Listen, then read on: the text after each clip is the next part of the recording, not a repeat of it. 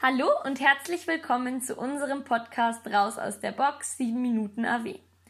Wusstet ihr eigentlich, dass Rechtswissenschaften die erste Disziplin war, die an der ersten Universität Europas oder mutmaßlich sogar der ganzen Welt gelehrt wurde? Dabei handelt es sich um die Universität von Bologna, deren ungefährer Gründungszeitraum am Ende des 11. Jahrhunderts liegt. An dieser Stelle möchte ich unseren heutigen Gast für ein Interview zum AW-Bereich Orientierungswissen begrüßen. Grüß Gott, Herr Professor Dr. Strunz. Herr Professor Strunz, wer sind Sie? Das ist eine gute Frage. Die stellt man sich selber manchmal auch, wenn man eigentlich ist. Du hast es so ein bisschen angesprochen. Rechtswissenschaft. Recht zeigt natürlich sehr viele Strukturen, wie verschiedene Dinge funktionieren. Man sieht ja auch äh, in der Realität, Abbildungen, wie bestimmte Dinge geregelt sind. Klar, plakativ, was weiß ich, im Baurecht, man sieht, wie Innenstädte gestaltet sind, etc. Aber auch in vielen Dingen sieht man so ein bisschen die Zusammenhänge. Und ja, äh, das hat mich eigentlich schon immer interessiert, wie diese Zusammenhänge sind, so ein bisschen auf die Weise es zu verstehen, wie diese Strukturen sind. Ja, und das Ganze natürlich auch anzuwenden, weil ich muss ganz ehrlich sagen, jetzt nur theoretisch darüber zu reden, wäre mir viel zu wenig, sondern da gefällt mir eigentlich ein Spruch ganz gut, was bei den Medizinern der Fall ist, weil dort wird ja auch unterrichtet und jeder, der unterrichtet, übt natürlich auch Praxis aus und äh, da ist eben der Spruch der, ja, also wir reden nicht nur drüber, sondern wir operieren auch, wir machen es auch. Deswegen kann dann auch direkt aus diesem Tun heraus berichtet werden. Das, das zeigt ja dann nochmal eine ganze Menge Aspekte, an die gedacht werden muss. Weil manches eben in der Theorie dann eben nicht auffällt. Und das, das gefällt mir dann eben auch sozusagen dieses Konkrete, es ist ein, ja, wie soll ich sagen, ein Problemlösungsmittel. Ein Problemlösungsmittel, weil man durch dieses differenzierte Betrachten von Dingen Probleme ja, lösen kann. Genauso wie ein Arzt, der differenziert Dinge anschaut, um dann ein Problem zu lösen, so kann es eben auch im juristischen äh, Tun sein. Und dieses, diese Problemlöserfähigkeit, die gefällt mir eigentlich ganz gut. Ich sehe es nicht sozusagen das Recht als Eingrenzung, sondern eigentlich als Freiheitsmittel. Wobei man natürlich aufpassen muss, dass in vielen Dingen viel zu viel Recht gemacht wird und dann die Dinge eingegrenzt werden, aber dann eben Möglichkeiten zu schaffen, Freiheit, weil das motiviert ja auch den Menschen, etwas Kreatives tun zu können. Also nicht dieses Begrenzende, sondern wie bei einem Sport, wo es gewisse Spielregeln gibt, damit es keine Foul gibt, aber dann kann sich jeder was überlegen, wie toll er spielt, ob er trippelt, schießt oder wie er mit den Dingen umgeht. Dass da nicht so viele Regeln gibt. Und das sind so ein bisschen die Punkte, die mich dann mir dran gefallen haben. Sie bieten ja das AW-Fach Grundfragen und Rechtsgrundlagen der Berufsbildung an. Möchten Sie uns etwas dazu erzählen? Hier ähm, geht es ja eher um diese rechtlichen Grundlagen, wie man, ähm, was in der Ausbildung wichtig ist, beziehungsweise wo kommen eigentlich auch diese Normen her, wie Ausbildung gestaltet ist, wie diese Ausbildungsverordnungen, die zu beachten sind, anzuwenden sind. Hier geht es eigentlich so ein bisschen darum, einzuführen, in diese Ausbilderfähigkeit, weil derjenige, der dieses Fach besucht, möchte ja später auch Ausbilder sein können und sollte diese Grundlagen wissen, sozusagen auch, wo sind wieder diese Spielregeln, wenn er selber Azubis ausbildet oder wie gestaltet er auch seine Ausbildung, die, was ist alles zu tun und wo kriegt er die Quellen her, damit er weiß, wie er das Ganze dann auch gestaltet. Und das ist diese Rechtsgrundlagen der Ausbildung. Alles klar. Ja, ich denke, unsere nächste Frage haben Sie eigentlich jetzt schon auch mitbeantwortet. Die wäre gewesen, wie sind Sie auf diese Fächer gekommen oder wieso bieten Sie diese Fächer an? Wollen Sie noch was ergänzen? Ich muss überlegen, wieso biete ich diese Fächer an? Ähm, es hat sich diese Gelegenheit gegeben, dass eben jemand äh, gesucht worden ist, äh, diese, ähm, hier diese Fächer anzubieten. Und die sind ja jetzt nicht alle klassisch im klassischen Bereich, sondern zum Beispiel Ausbildung, äh, die Rechtsgrundlagen der Ausbildung ist ja etwas Spezielleres. Aber ich sehe das immer etwas unkomplizierter, weil es gibt eine Fülle von sehr interessanten Rechtsbereichen. Und wenn man sich dann eben näher mit diesen Dingen beschäftigt, sieht man auch eine gewisse Schönheit in jedem, was da für eine Struktur dahinter steckt. Und das finde ich auch immer sehr interessant, vor allem gewisse Ideen finden sich in allen Rechtsbereichen und das ist dann auch immer wieder unter Anführungsstrichlein das gleiche Spiel. Äh, der so viel gerühmte Verhältnismäßigkeitsgrundsatz, der in allen Rechtsbereichen auch immer wieder eine Rolle spielt, hat halt dann überall seine andere Ausprägung. Äh, jetzt ist er im Rahmen der Corona-Pandemie überall in aller Munde, was ist verhältnismäßig, was nicht.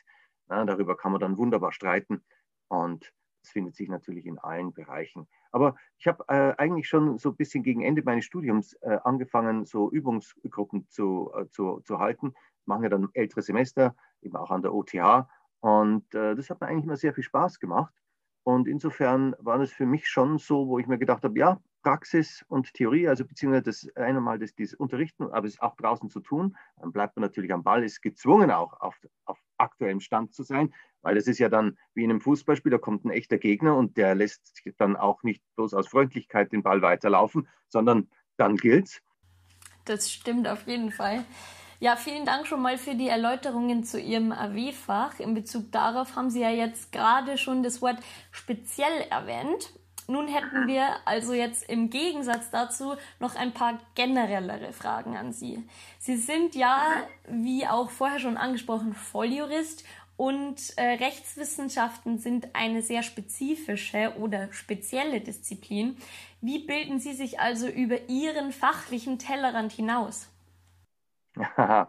weil du das auch gerade so ansprichst mit dem Volljurist, muss ich immer, assoziiere ich das manchmal mit dem Vollidioten, ähm, wobei Vollidiot oder auch dann Fachidiot, man muss aufpassen natürlich, dass man nicht nur sein Fach sieht, sondern eben auch darüber hinaus. Es ist halt ein Mittel von vielen ja, und nicht alles. Insofern finde ich schon immer sehr wichtig, dass man darüber hinausblickt, auch eine gewisse Selbstdistanz übt, mit einem, wie soll ich sagen, dass man sich in bestimmten Dingen auch selber nicht so wichtig nimmt. Und äh, weil das Recht ja nicht für sich selber bloß da ist, um sich selber gepflegt zu werden, sondern eben ein Mittel bieten soll, einen Dienst und eine gewisse Verbesserung. Und insofern, wie ich mich ja fachlich äh, sozusagen über den Tellerrand hinaus, also was das Juristische betrifft, klar, also konkrete, echte Fälle, das interessiert mich natürlich, Praxis, das ist klar, das bildet schon ganz automatisch. Das ist äh, wie eine Art Training, das ist klar. Und ansonsten über diese Dinge hinaus, also ich finde zurzeit unheimlich faszinierend und interessant, was sich so alles im Bereich der Digitalisierung tut. Ja, in der Lehre hat man es ja jetzt auch diesen Schub gemerkt in der Corona-Zeit, aber auch sonst äh, in dem juristischen Bereich gibt es so diese ersten Entwicklungen und die beobachte ich sehr genau, beschäftige mich auch sehr damit, auch vom, vom juristischen, weil es mich sehr interessiert. Ja, und sonst natürlich ist klar, ja, was einem so in die Finger kommt, weiß ich, was man so liest, ähm, das ein oder andere Buch und so, aber das ist ja, da gibt es auch immer wieder ganz interessante Dinge, damit man nicht nur da und Juristisches liest, da ist etwas anderes wahrzunehmen, manchmal wirklich wie Wasser trinken, muss ich ganz ehrlich sagen, dass man auch mal wieder was Erfrischendes, anderes zu sich nimmt und dann wieder die eigenen Dinge mit einer gewissen Distanz sehen kann. Sehr gut, daraus nehme ich mit, dass Recht jedenfalls die Basis für vieles, aber vielleicht nicht alles in unserer Gesellschaft ist. Stichwort Gesellschaft. ähm, was meinen Sie, welche Kompetenzen braucht man als Mensch in unserer Gesellschaft? Fallen Ihnen drei diesbezüglich ein? Als Mensch denke ich jetzt, äh, weil ich denke, man sollte jetzt erstmal nicht bloß auf den fachlichen Bereich, das ist ein bestimmter Rüstbereich, das ist klar, das sind halt bestimmte Fähigkeiten, die man hat, erworben hat oder ausgebaut hat, basierend auf seinen Talenten. Aber ich denke, dass man auch erstmal eine gewisse äh, soziale Kompetenz braucht. Da denke ich immer eher so ein bisschen an gewisse ethische Grundwerte, äh, weil das, das hängt auch mit dem, mit dem Recht zusammen. Viele sagen, oh, das müssen wir regeln, das müssen wir regeln, das müssen wir regeln. Manchmal werden Dinge zu Tode geregelt. Durch zu viel Regelung schaffe ich eigentlich mehr Schaden, als wenn ich mehr Freiheit lasse. Es gibt ja schon von den äh, alten Römern diesen schönen Spruch, summum jus, summum injuria, das meiste Recht, das meiste Unrecht. Also wenn ich da zu viel mache, kann das ins Gegenteil umschlagen.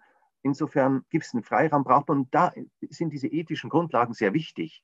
Also zum Beispiel Empathie würde ich als einen dieser Werte betrachten, sich in den anderen hineinzuversetzen, dem anderen seine Interessen, Bedürfnisse zu verstehen, dann kann ich das auch besser in Ausgleich mit meinen Vorstellungen bringen. Und ich denke, das ist sicherlich eine dieser Kompetenzen. Dann natürlich, wenn du sagst drei, ja, ganz klar auch dieses, der digitale Wandel und das, das Denken, was wohlgemerkt dahinter steckt, weil das bedeutet ja, dass ich Dinge strukturiere und dass ich äh, sozusagen auch nicht mehr auskomme und sagen, ja, und dann lösen wir das irgendwie, sondern da muss ich ja für diesen Algorithmus eine Antwort geben und die setze ich dann. Hat natürlich sehr große Gefahr, dass es dann zum Schwarz-Weiß-Denken führt, aber hier mit diesen Mitteln umzugehen, ist ganz wichtig und natürlich auch eine fachliche Kompetenz, das ist klar.